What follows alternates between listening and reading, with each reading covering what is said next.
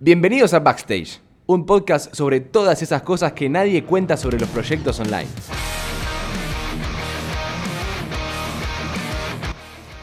Bienvenido, bienvenida al tercer episodio de este podcast, de este formato auditivo que busca contar sin filtro las cosas que pasan atrás de un proyecto online, que por eso se llama Backstage, que el nombre sí es muy cool, que el, el logo es una caca con, con, con anteojos y que tiene colores en los ojos.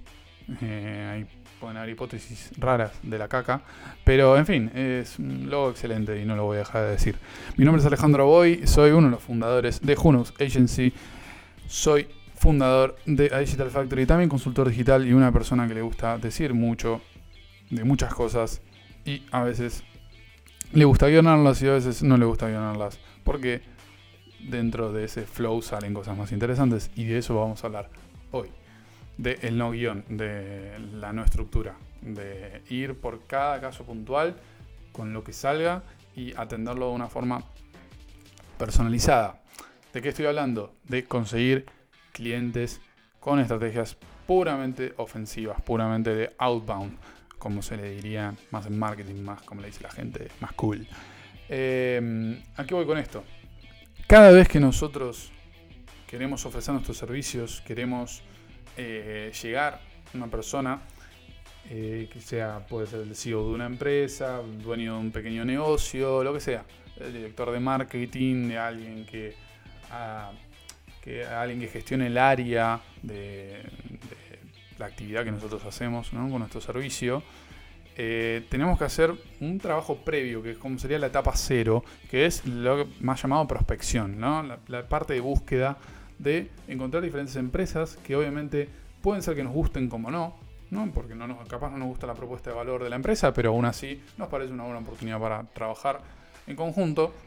Y en todo este proceso de etapa cero tenemos que buscar, identificar decisores, saber quiénes son las personas con las que si yo quiero generar este tipo de, sinergias, generar este tipo de actividad, que contraten mis servicios, o por lo menos generar agenda, simplemente tener agenda y conservarla en nuestro sistema que usemos de gestión de clientes, CRM, como quieran llamarlo, eh, conservarla para ir contactando cada tanto y en algún momento, tarde o temprano, van a terminar cayendo en nuestras manos y pudiendo trabajar en conjunto con ellos.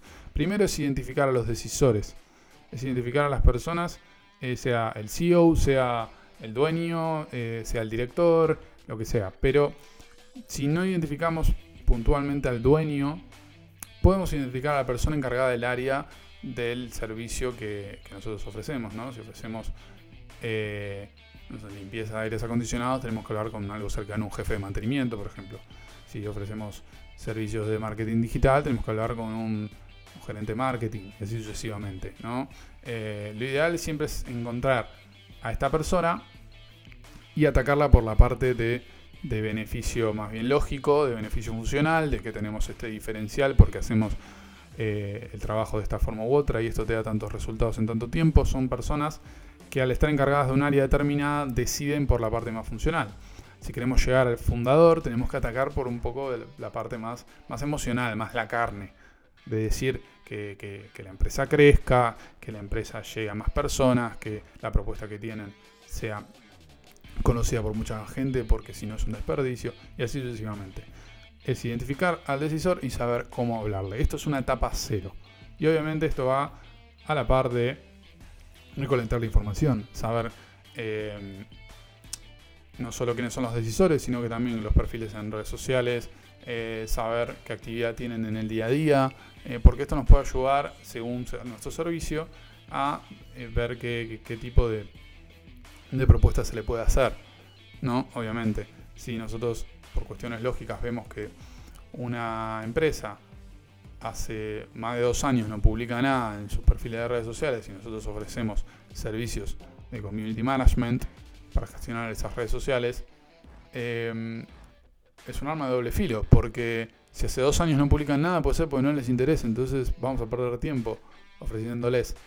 Pero a su vez, si hace dos años no publican, puede ser porque nadie se les acercó a ofrecerse, entonces estamos corriendo con ese dilema de lo hacemos o no lo hacemos.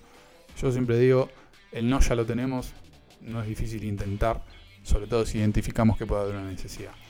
Bien, esta es la etapa cero. Y ya en una primera etapa es la parte más importante. Es decisiva.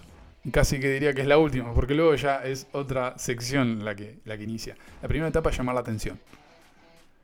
¿Cómo llamamos la atención? Primero consiguiendo una forma de contacto directa. Sea el perfil de LinkedIn, mucha gente lo usa día a día, hay gente que no, entonces pueden tardar más en contestar. Lo que yo recomiendo es usar eh, mails. Hay herramientas que se llaman Lead, Lead L-E-A-D, Scrapper, S-C-R-A-P-R, que lo que hacen es básicamente levantar el mail de las personas para poder contactarlos directamente. Em, están como extensiones de Chrome, algunos tienen versiones gratuitas, eh, algunos no, obviamente según la cantidad de uso que se le pueda dar, pero lo ideal es tener esto para poder eh, usarlo, encontrar el mail de las personas involucradas que nosotros queramos em, contactar y sobre todo muy importante usar también un traqueador de mail. Hay uno creo que se llama MailTrack, el más conocido, sino con herramientas tipo HubSpot y demás que son de gestión de clientes, se puede registrar los mails. Entonces, cuando se abre el mail, eh, nos llega una notificación de que, de que se abrió el mail. Entonces ya sabemos que la persona lo leyó y si hizo clic en algún link dentro del mail, vamos a saber que están interesados o que por lo menos se les despertó curiosidad. Y acá viene esa primera etapa, esa primera etapa que es despertar curiosidad, que es generar que no quedemos en un mail más de spam o en un mail más de... Eh, de tantas promociones que aparecen día a día, que puede ser de, venta de electrodomésticos, de Mercado Libre, hasta eh, del mail de saludo por fin de año, Coca-Cola, lo que sea. Eh, tenemos que separarnos de eso. ¿Cómo lo hacemos? Haciendo parecer que el mail lo está escribiendo un amigo, una persona, y a la vez alguien que no quiere vender nada. Porque nosotros tenemos que romper una barrera. Cuando alguien le escribe alguien que parece un amigo, alguien que, se nota que es una persona y alguien que parece que no quiere vender nada, bajamos totalmente la guardia y es probable que lo, escuchemos, que prestemos atención a lo que nos dice. Y ahí es donde vamos a tener que ser mucho más finos. ¿Qué tiene importante hasta ahora esto que, que estamos diciendo de este proceso? A la hora de conseguir un cliente, nosotros tenemos que buscar la mayor familiaridad posible. Es una relación comercial, es una especie de amistad. ¿no? Tampoco para quemar la palabra amistad, pero tenemos que tener un enfoque mucho más amigable y cercano y no tan comercial, ¿eh? como se diría, como serían los métodos viejos de ventas. Entonces, en esa primera etapa, si nosotros generamos eso, vamos a tener muchas más posibilidades de éxito que siendo un mail más de promoción. Segunda y tercera etapa, que básicamente están unidas por un motivo que es el de luego de romper la barrera que pasa. La segunda etapa es importante que nosotros, eh, si bien marcamos esta cercanía, si bien marcamos esta amistad, esta, esta idea de sonar familiares, lo hagamos desde cada paso que demos. El asunto tiene que ser el nombre de la persona, escrito con minúscula, y un ¿cómo estás? Eduardo, ¿cómo estás? Y el ¿cómo estás? tiene que estar escrito con los signos de exclamación, perdón, los signos de interrogación repetidos varias veces, como si realmente escribes una persona que, incluso puede ya tener errores de ortografía o lo que sea. No, si después en el cuerpo del mail demostramos que no tenemos errores de ortografía, no hay problema. Pero ya rompimos la primera barrera, que eso es lo importante, apelando a esa familiaridad. Entonces, una segunda y tercera etapa, que es contar qué es lo que vimos de relevante y cómo eso afecta a la empresa. Si nosotros vemos que hace dos años una empresa que se dedica a eventos no está posteando nada en sus perfiles de redes sociales, es un problema. Porque no tiene visibilidad. Y si no tiene visibilidad, la gente que los quiere contactar para hacer una contratación de, esta, estos eventos, del salón, de lo que sea, no, no tiene formas. Porque ve, ve, inactividad, entonces no lo hace. Dice, ah, no están trabajando más, esto no, ya cerró, no existe. Entonces es un problema. Y siempre para, para el dueño de un negocio, siempre para el dueño, no para el jefe de un área, para el dueño, todo lleva a pérdidas. Todo lo que lleva a pérdidas, a, no generar beneficio, a no ser rentables, llámelo como quieran, estamos hablando de no ganar dinero, todo lo que lleva a no ganar dinero es un problema. Entonces, si nosotros identificamos algo que genere pérdidas o que pueda generar menos posibilidades de ganar más, tenemos que decirlo. Encontramos este problema y creemos que hay que resolverlo porque puede reducir las chances de ganar más dinero. Como quieran decirlo, es cuestión de ir testeándolo. Pero esta es más importante esta segunda etapa. Y obviamente, una tercera etapa ¿no? de este tipo de contacto, que es eh, la parte que si la persona se interesa ya nos va a contactar, entonces puede no ser tan importante, pero no quiero dejar de decirlo, que es que nosotros busquemos la forma de generar un llamado a la acción a la hora de terminar un cuerpo un mail, ¿no? Que hacemos este primer contacto, decimos que hay un problema y que eso lo puede afectar de tal forma al negocio y que nos gustaría tener una llamada, obviamente, para hablar de estos temas y ver cómo nos podemos ayudar. Y obviamente la persona, si accede a la llamada, sabe que se le va a vender algo, pero ya si se pudo identificar un nivel de personalización tan específico como el que logramos, van a estar más dispuestos a escuchar que si no eh, se hizo tal nivel de especificidad. Entonces, es mucho más propenso a que sea una llamada sana y no un rechazo absoluto.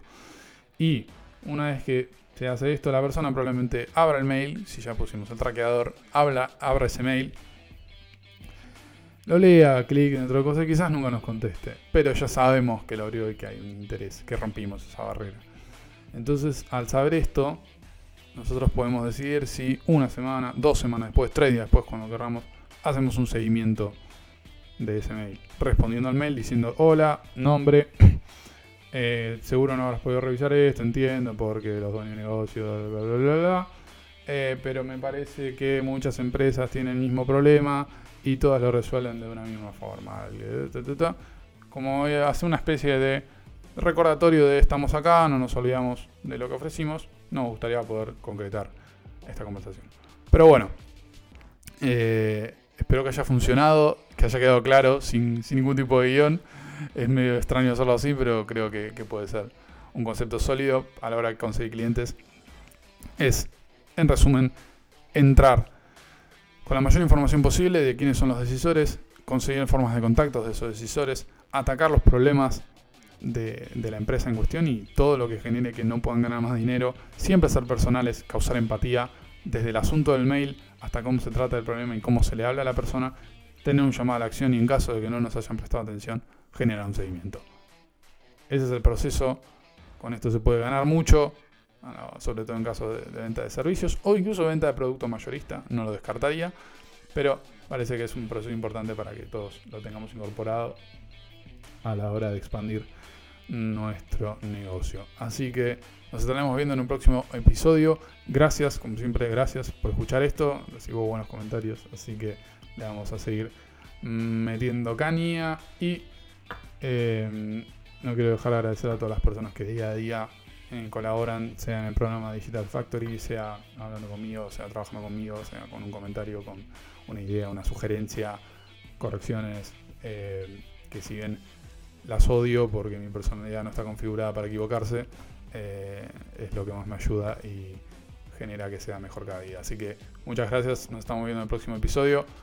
Mi nombre es Aleaboy, me encuentran en Instagram como aleaboy-bajo y como siempre los invito a sumarse a Digital Factory porque se están construyendo buenos proyectos y quiero siempre que aprovechen este momento que está en periodo de prototipado y de testeo y el precio está bajo porque va a empezar a subir y no quiero que después la decisión sea más difícil.